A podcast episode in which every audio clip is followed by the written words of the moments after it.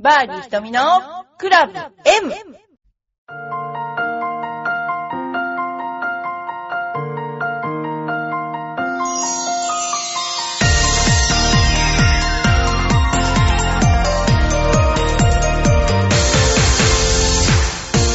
こんにちは。バーディー瞳のクラブ M です。おはようございます。皆さんいかがお過ごしですか？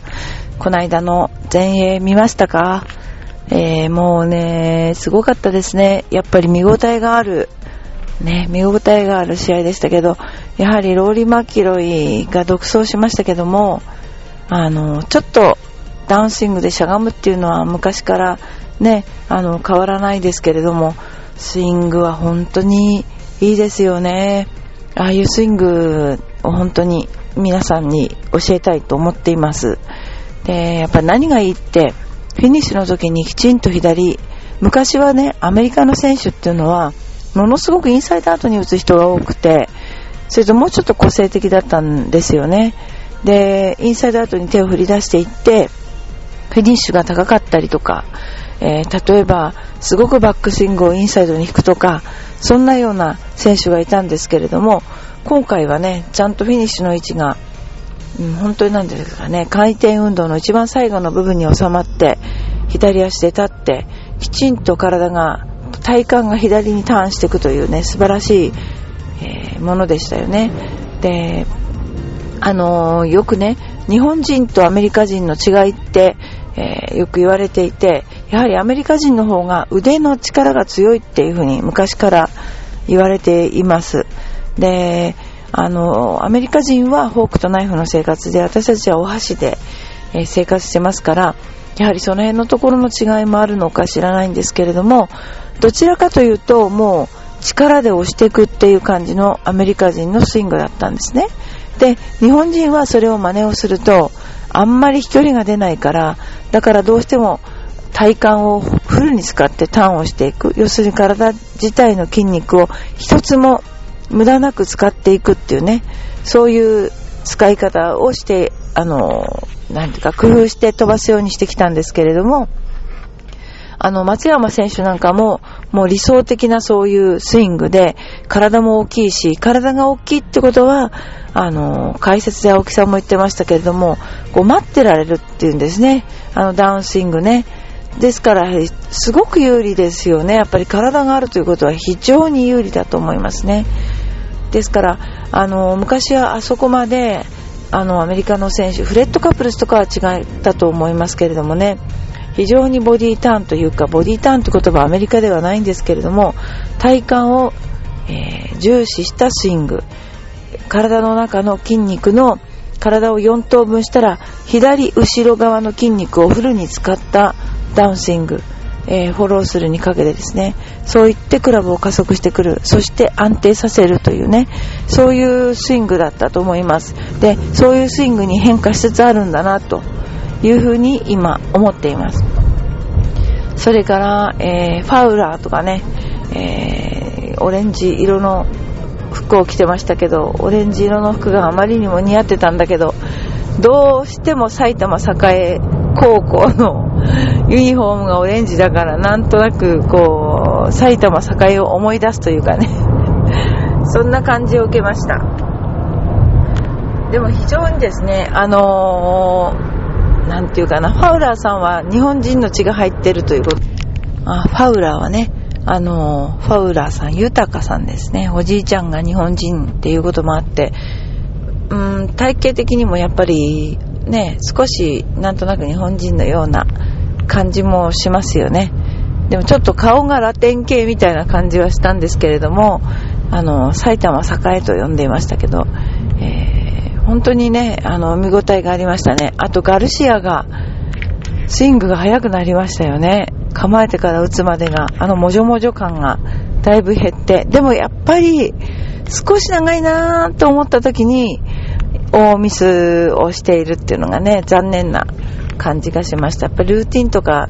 ね、なかなか作りづらいんでしょうね。ああいう選手でも。ルーティンっていうのは形だけが一緒なわけじゃなくて、えー打ち始めの後ろから見るところ、それから最後に、えーフィニッシュ取るところまでが同じ時間で終わるってことがルーティンですからね。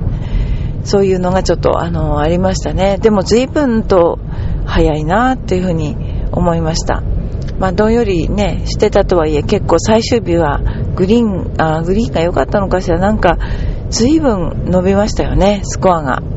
だから大変なことだなと、ね、思って。で、やはりこう、日本の場合は状況が整ってる場合も多いから、あんな感じでこう、ゴロゴロ転がしていくっていうのがないので、あまりないんですよね。状況としてはね。ですから、あれこそ、まさに、こう、勘の世界ですよね。あの、パッターとかアップルね、バーガーによってフェアウェイウッドで転がすっていうのが、すごく大事な場面がいっぱいありましたね。あとは、ボールを打ってきて落とし場所とか、球の高さ、それから、この間も言ったけど、弾道が、こう、色で示されてたので、いかにみんなまっすぐ打ってないかっていうのが分かったんじゃないかなと思いますね。でも全米、あ全英オープンに関しては、本当感動するばかりで、もう私の周りの人はみんな見てましたね。素晴らしかったと思いますね。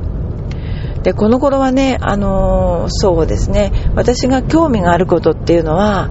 やはりあの体の動きとゴルフの連動ですね、ものすごく。で、私はね、あの、まあ、試合に出てた頃もそうなんですけど、スイングを作ってた頃もそうなんですけども、無駄な日常の動きっていうのが、もういかにゴルフに影響を与えるかっていうことをね、ちょっとお話したいと思います。それどういうことかっていうと、よくあの、なんだっけ、あの、駅で傘で素振りをしているとか、手で素振りをしている方を磨けするんですよね。で、それがすごくいいタイミングですごくいいスイングをしてるなっていう方もいられるんだけども、大方間違ってこうインパクトの瞬間にスナップを使ってみたりですね、えー、特別右肘を体に引きつけてみたりですね、えー、そういうスイングをしてるんですよ。でゴルフのスイングってね球を打つのも1回のスイングですけれどもシャドースイングも1回のスイングなんですね。で間違ったシャドースイングっていうのはものすごい危険でやはりそういうところも慎重にやってほしいなと思いながらあの、思うんですけれども、えー、ダウンスイングの時には、パーで打つんじゃなくて、ボールを握るような感覚で、えー、インパクトを掴んでいただくとね、ボールを掴むような感じでしていただくと、スナップが使えませんので、非常にいいスイングになっていきます。それから、あの、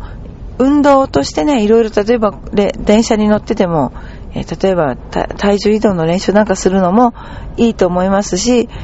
自分なりにですね、ゴルフっていうものを、えー、なんでしょうね、よくやらなくても上手い人っていると思うんですよね。ああいう人ってなんかそういう気配り結構やってると思います。あとイメージですね。イメージ描くのが上手い人にゴルフは勝てないですよね。あの、例えば、何、何度にこう構えて何度に打っていくではなくて、こう、イメージと自分の体が合ってくっていうね。あの、それには例えばゴミ箱に紙を投げ捨てる時の放物線をイメージするとか、そんなつまらないことでも結構ね、あの、有効ですよ。空間、こう、弾が飛ぶわけですからね。そんなような、あ何気ないああいうことでもすごく大事になりますから、やってみたらどうかなと思います。話は変わって、えー、この頃ちょっとハマっているものがあるんですね。それをちょっとお話ししたいと思いますが、えー、あのね、前スターバックスのこう、ラテとかハマってたんですよ。で、この頃ね、上島コーヒーのね、黒糖ミルクコーヒーっていうのにね、ちょっとハマっている状況ですね。あのもう最初からお砂糖入ってるんですけど、まあ、黒糖ミルクコーヒーじゃなくて、普通の無糖ミルクコーヒーっていうのもあるんですけどね、あと和三本って言って、日本のお砂糖が入ってるのもあるんですけど、あ結構やっぱり私日本人だからこう、癒されるなって感じしますね、あれね。この頃よく飲んでます。あと、そのね、かき氷なんですけどね、あ、割と上島コーヒー凝ってて、かき氷もね、すごく美味しいし、なんだっけな、あとココナッツの飲み物がありましたが、それもね、いけちゃうんですよね。私ね、かき氷なんてめったに食べないんだけど、もうほんと美味しいと、この頃思ってて、ハマっている、その、ご飯。それ、あ、ご飯じゃない。お茶。それからね、もう一つハマってるのがですね、この地元浦安では、あの、いろんな料理屋さんあるんですけど、まあ、地元浦安はもう本当に漁師町ですから、えー、お寿司屋さんとかね、そういうところですけど、まあ、お寿司屋さん高いですね。うちの方は特に。銀座並みに高いんじゃないかなと思うとこもありますよ。で、そこはなんか、プロゴルファー結構行くんですよね。そういう話題。で、あとはね、あの、私がこの頃ハマっているのはね、韓国料理なんですよね。韓国料理のね、あの、結構、家庭料理のお店が浦安増えましてね、この頃みんな増えてますよね。割と辛いのがね、好きなんですよね。それで、昔はそうでもなかったんだけど、割と辛いのが好きでですね、で、あのー、結構ね、ハマってますね、この頃浦安で、あまあ、のー、韓国料理。チヂミとか、私あのさ、あれが好きですね。あの、なんだっけ、辛いスープ。辛いスープ好きですね。えー、そんなような、この頃ハマっていること。そんなことかなのが結構食べたりしますね。それからですね、面白かったことっていうのがあって、実は昨日の夜ね、松田優作の探偵物語の一番最後の予告編特集やってたんですよ。これがね、もう本当面白い。まあ多分皆さん知らないと思うな。バリバリやってた頃は。えー、もうね、本当にね、あんなスタイルのいい人はいないっていうくらいですね、松田優作という俳優さんはスタイルが良くて、もう演技もうまいからやっぱ天才だなと思ったんですけども、その探偵物語が爆発的ヒットをしてですね、で、そのね、爆発的ヒットをした探偵物語の一番最後の予告編っていうのは松田優作が喋ってるんですよ。そのベスト10ぐらいやったのかな。もうね、全然関係ないことあの、喋りまくって予告編全然してないんですよ。でね、それがね、監督のことを、これ今日はこの監督がやってみたとか、えー、こういう今ロケ地に行ってるとか、まあ、最後の頃になるともう本当にすごいことになってですね でもね、昔のテレビは良かったなーっていうね、結構リアルないろんな場面ね、登場してですね、あのー、いや、昔のテレビって面白かったなって、こうやりたい放題だったなっていうね、あれ、もうああいうのいいなと思いますね。ああいうのこそテレビだなって感じしますね。なんかあんまり型にはまんなくて。まあ、大好きな探偵物語の、えー、場面をですね、何個も見れたんですっごい嬉しかったですけどね。なんかこう、ちょっとまだ何にも完成してない状態の時、今テレビって結構もう円熟期を過ぎてるくらいじゃないですか。それをもうね、本当の初期から知っていて、私とかね。で、その、ちょうど未完成なもうなんていうのかな、絵的にハリボテみたいなそういう漫画とかね、そういうのいいなと思いますよね。私あんまりこうきちんとしたとことか、堅苦しいのっていうのはあんまり好きじゃなくてですね、居心地悪いって感じになっちゃうのでね、えー、今でも一番大好きな車はですね、ステップワゴンですね。もう何年前に買ったのかな ?150 万円ぐらいで中古で買ったんですけどね。まあ、もう、もう大好きですね。ナビはない、カセットテープ。でもね、よく走ってくれるんですよ。もういつも乗るたんびにも、よく走ってくれてありがとうね、なんて言ってるんだけど。まあそんなような貧乏な毎日を送ってるんですけどね。それではね、ちょっと今日はパターのアンジュレーションのことについてね、お話したいと思いますね。えまずあの、今ベントグリーンが主流になってますよね。で、ベントグリーンってやっぱりこう、山の部分から、えー、芽が出てくるっていうパターンが多くてですね、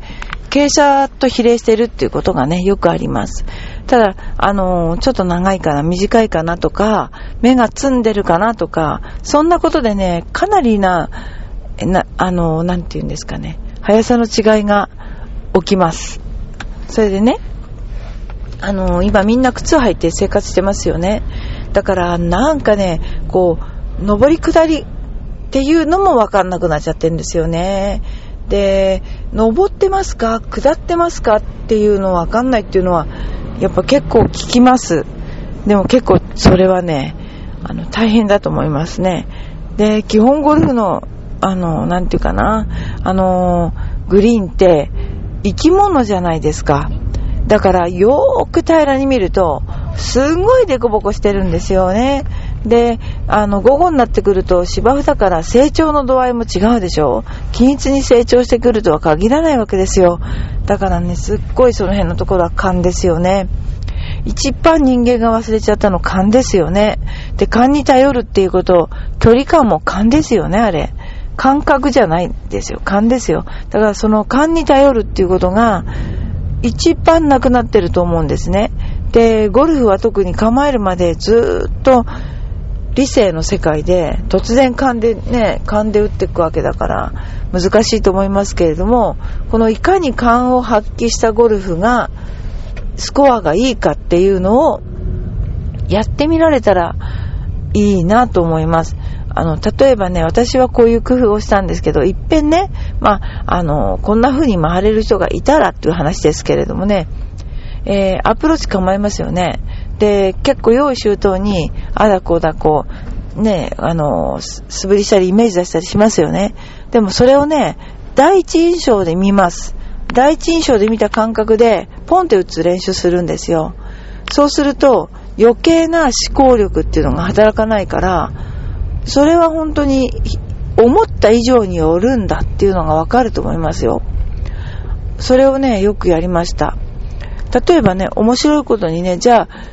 こういう、本当こういうことができるコースがあればいいと思うんですけどね。えー、まずボールのとこ構えます。で、パッと見ありますよね。パッと見こんな感じ。っていうことで、素振りをしてそのまま、素振りもしてもいいんだけど、パッと見で打っちゃう。第一印象で打っちゃうっていうね、そういう練習の仕方もあります。それ自分でやってみました。で、どれだけ、えー、スコアが違うかっていうと、すんごい変わるわけじゃなくて、かえってその勘でやった方が良かったりするわけですね。で、勘でやるわけですから、勘を活かしてる時に打つっていうことは、結構思い切りよくスパッと打たないと勘って消えちゃうんですよね。だから第一印象で勘で打つっていうことをね、やりましたね。それは大変ね、あの、役に立った練習なので、皆さんもね、そういうことできれば、できる環境があったら、ぜひそういうことを、あの、お試しになるとね、ゴルフって見たままを打つ。要するに、あるままを打てる人が上手いわけじゃないですか。あるんだけども、あ、ちょっと、これ、長い、強く打たなきゃダメなんじゃないの？とか、ちょっと役打ったんじゃないの？打った方がいいんじゃないのっていう、えー、調味料ですね。塩かけたり砂糖かけたりして、から打つから、微妙な、うん、強弱が出ちゃうんで、見たまま、見たままそのまま体に伝達して打ってやれば、これがですね、結構ね、いいスコアが出るっていうのを分かっていただければなと思います。その証拠にやっぱり、クラブ数を少なくして子供たちによくラウンドさせるんですけども、そうすると工夫が自然と生まれますよね。番手の工夫とか。それで結構ね、教えなくてもいいスコアで回ってくるんですよ。ということは、やっぱり勘が大事だなっていうこと。だから普段もやっぱり生きてて勘を使うことが少なくなりましたけども、えー、勘を使えるようなね、例えば家の中だけは裸足で歩くとか、なんかそういう工夫が必要かなと思います。それではね、次にシャンクのことについてね、お話ししたいと思います。えー、シャンクが出たことのない人って多分ゴルフやってていないんじゃないかなと思うんですよね。で、グリーンの周りを一周しちゃったとかね、私の友達なんかもいますけども、まあ、止まらないですよね、シャンク出ると。で、この理由なんですけどね、えー、まずシャンクが出たらどうします？えー、私は、まあ、コースで出たら、まあ、打ち方をちょっと変えて、えー、なんとか続かないような努力をします。仮に左に引っ掛けたとしても、えー、っていうかな、シャンクが続かない努力をするんですよね。なんでかっていうとですね、シャンクというのは、出た瞬間に、ものすっごいダメージ受けません？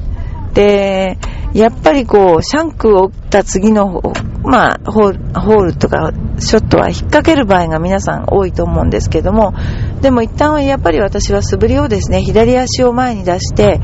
えー、左足一本で素振りをするっていうような、あのー、ことをね、してから、なんていうかな、次の打球に向かいます。でももし練習場でシャンクが出たらっていうことありますよね。練習場でシャンクが止まらない人っていうのは私も自分も止まらなかった記憶があるんだけども、まずね、一番ダメなパターンはね、シャンクを考える人ですね。あのね、生真面目な人って絶対にこれにはなんか原因があるぞって言って絶対に考えてですね、直すまっていうか原因を追求しちゃうんですよ。でね、その間、シャンクを打ち続けるわけですね。で、シャンクを打ち続けるってことはどんなことが起きるかっていうと、すっごいシャンクって強烈な鮮明なイメージだから、人間ってイメージが鮮明であればあるほど、肉体は繰り返すわけですよ。もうバーンとこう、体に吸収してるわけです、そのイメージを、脳がね。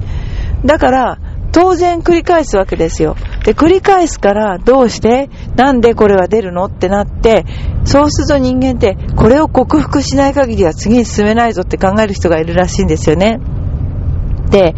私は小さい頃からそういう性格じゃなくて、シャンクが出たら、あ、これやめたと思って、次のクラブに持ち帰るわけですね。それで、ほとぼりが冷めた頃、また打つっていう。そういう、いい加減っていうかな。まあ、これはね、私自分で思ったけど、あることなんだなと。これはもうあること。だから、うん、ミスショットだけど、あることなんだな。この感覚をやり過ごさないと、この感覚身についちゃうなって思ったんですよね。だからしばらくシャンク出たクラブは打たないで、放っておいて他のクラブを打つんですよ。そうすると他のクラブは正常に、まあ、正常にっていうか当たるとしたらね、いつしかそのシャンクの印象が薄れるんですよ。で、かつその印象はすごい濃くないです。打たないからね、何回も。でも、シャンクを追求して何回も打ってると、それこそ例えば4人で回ってて、2人の、えっ、ー、と、すごいね、最初に打った人が、右にわーって曲がった時に、それ見てわーってみ、大変みたいな感じで、まあ見てますよね。その視覚的なビジョンのね、記憶というのは、ものすごい強烈だから、よくほら、最初の人が右に行くとみんな右行っちゃうとかあるでしょ？あれと同じなんですよ。だから絶対にシャンクが出たら、もう、シャンクは打つまいとか思わないで、シャンクを忘れる方向に行った方がいいと思います。精神的というか、ビジュアルのダメージっていうのは、すっごく尾を引きますよ。これは。で、イコール、打ったダメ、打ったダメ、打ったダメみたいに自己評価もどんどん下がっちゃうしね。だから、シャンクを打ったらそのクラブを置いて、違うことをする。もしくはしばらく練習を休む。っていうのもね、私は大事じゃないかなと思うんですよね。人間って予期せぬ悪いことってあるじゃないですか。自分だけが悪いのかなっていうと、まあその時だけの雰囲気が悪かったりして、だからそういう極端な予想外の球が飛び方ねっていう場合には、シャンクだけは2度打ちたいと思う人は、2度それが生かされる場面ってないと思うんですよね。ですから、あの、忘れていただくのが一番。ね。お調子者のように悪いことは忘れる。ね。で、えー、ちょっとくるっと入りそうだなーって思って出ちゃったパターは入ったことにす。もうそれが一番いいです。ね、要するにあの、プロだったら、うん、それはお金に関わってるけれども、でも、ね、アマチュアの場合は別に楽しいのが一番だと私は思っているんですよね。だからそこで、ま、入ったも同然なんですよ。あんなのはね、結局、まあ、偶然に入んなかったって言っちゃいけないかな。もう、明らかに外れてるのは別だけども、だってグリーンなんてボコボコなんだもん。そんなの、ちゃんとまっすぐ打ったからまっすぐ入ると思ってるっていうのは、やっぱりちょっと違うかなと思いますよ。だから、自分のせいだけじゃないからね。ですから、あ、もう入ったことにする。できたことにする。というようなやり方を私は推奨しています。えー、それからあとはね、あの、バンカーに入るでしょ？で、バンカーに入って女の人なんか出ないことがいっぱいあるじゃないですか。で、その時はね、うちのスクールのコンペではね、2回目に投げる。もうこれは、あのー、バンカーに投げて出すっていうのはね、鉄則とさせていただいてます。なんでかというとですね、コースってね、そんなに思うほどね、優しいもんじゃないですよね。で、バンカーで14とか打ったらね、もうどうします？も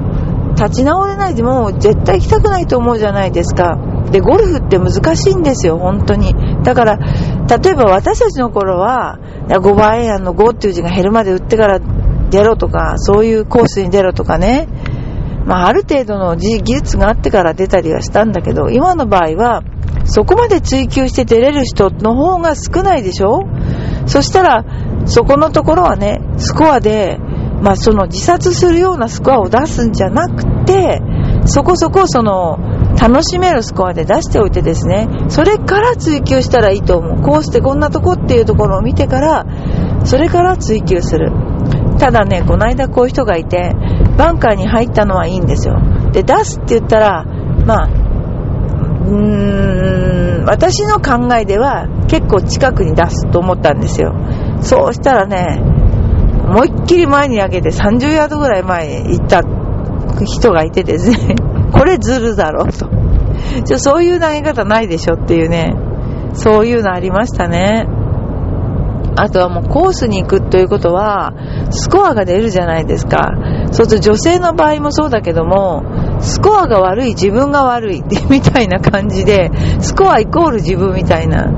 そんなような感じですね、非常にこう、あの、行きたがらない人も多いんですけどもね、あの、まあそんなようなことをやりながら、上手くなって、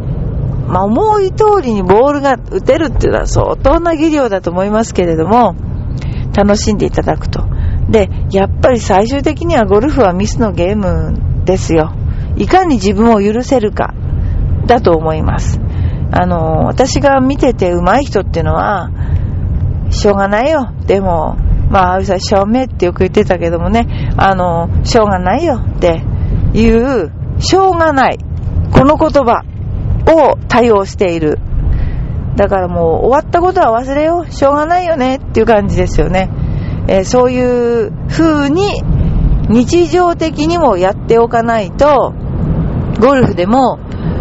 クソっていうのがもうずっと続いて10分ぐらいクソってなって1ホールぐらいズタズタになっちゃうっていうね、そういうパターンが多いですから、まあ、しょうがないっていうかね、そういう言葉をあのよく日常から使っていただく。それが私にとっては、あの、大、大変大事なことだと思っています。ということで、バーディー瞳のクラブ M、えー、皆さんを、皆さんの気持ちを楽にする、ね。あのー、バーディー瞳のクラブ M ですね。皆さん、えー、そういう形でですね、えゴルフを楽しんでいただければと思います。それでは、また来週。